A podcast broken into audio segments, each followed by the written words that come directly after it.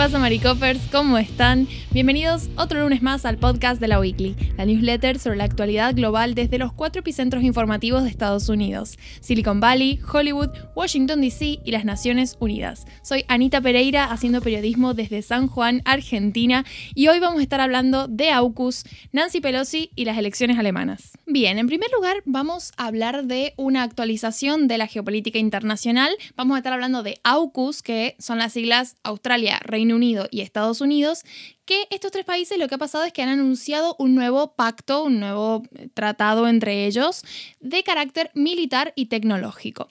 ¿Cómo afecta esto al panorama internacional? Bueno, voy a leerles un pequeño fragmento del comunicado de la Casa Blanca que dice que Estados Unidos ha resuelto profundizar la cooperación diplomática de seguridad y de defensa en la región del Indo-Pacífico, trabajando con socios para hacer frente a los desafíos del siglo XXI. Cuando la Casa Blanca dice desafíos del siglo XXI, está diciendo de manera no explícita China y la creciente influencia que tiene en el Indo-Pacífico. Entonces, ¿qué es lo que incluye este pacto? Bueno, básicamente Estados Unidos y Reino Unido han aceptado compartir su tecnología de proporción nuclear para submarinos con Australia, a fin de que Australia pueda mejorar su capacidad competitiva y garantizar que su armada tenga la capacidad de defender el frente que le toca en esta disputa en el Indo-Pacífico. Entonces, AUKUS lo que hace es ayudar a mejorar la posición geopolítica de estos tres países mediante el desarrollo de cibercapacidades para combatir el avance del gigante asiático. Este acuerdo, como era de esperarse, desató una gran polémica. Por un lado, la lógica respuesta de China. El portavoz del Ministerio de Relaciones Exteriores dijo que este pacto socavó gravemente la paz y la estabilidad regional. Entonces, bueno, hablamos de una respuesta bastante contundente, pero esperable porque es que este pacto se dirige a contrarrestar la influencia china directamente. Pero luego la otra reacción en contra de este nuevo pacto ha sido la de Francia, que básicamente lo que pasó fue, bueno, Francia es un aliado antiguo de Estados Unidos y tiene sus propios intereses en el mar Indo en el Indo-Pacífico. Entonces, este tratado que deja fuera a Francia, básicamente ha dejado fuera los intereses franceses en la zona y bueno, lógicamente no ha tenido como una respuesta muy positiva. Lo que pasó luego es que la Unión Europea ha salido a respaldar la postura de Francia, entonces de repente Biden ha tenido no solamente la crítica francesa, sino la crítica de la Unión Europea en conjunto.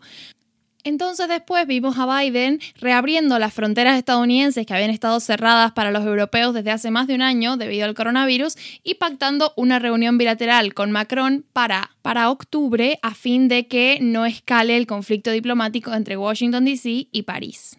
¿Cuál ha sido la respuesta de otros países de la región ante este anuncio? Bueno, por un lado tenemos aquellos que están recelosos del acuerdo, como Indonesia, Malasia, incluso Singapur, porque está este temor de que la adquisición de submarinos de propulsión nuclear por parte de Australia sea solo el primer paso y que luego siga una compra de armamento nuclear.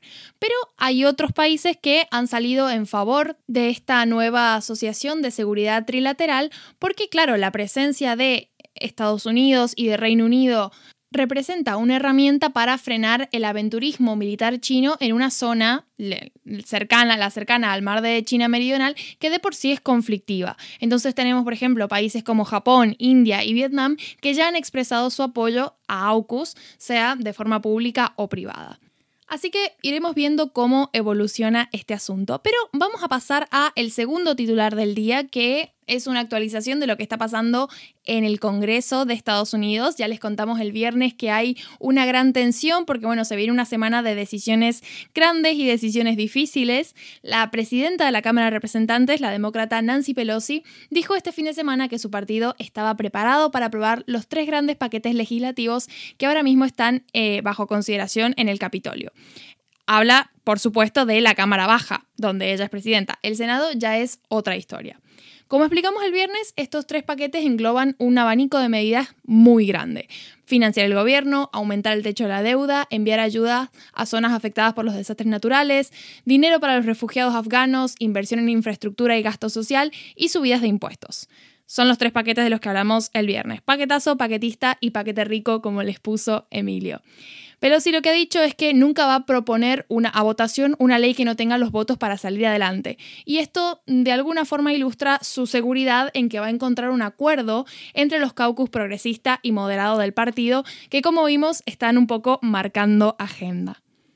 Pero antes de irnos, vamos a comentar el resultado de las elecciones alemanas. El Partido Socialdemócrata de centroizquierda ganó las elecciones federales de Alemania este domingo, allanando el camino para que Olaf Scholz se convierta en el próximo canciller de la nación europea luego de 16 años de Angela Merkel en el poder. Armin Laschet, líder de los democristianos de centro derecha y designado por Merkel, todavía podría ser clave en la formación de un nuevo gobierno e incluso ser canciller si Scholz es incapaz de encontrar socios.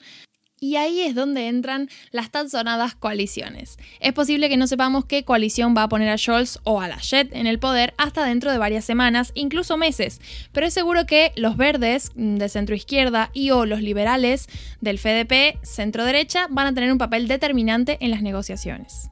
Eso ha sido todo por mi parte, espero que tengan un buen comienzo de semana. A los suscriptores premium los esperamos mañana mismo y a los que no el viernes en la entrega de la weekly. Adiós, adiós.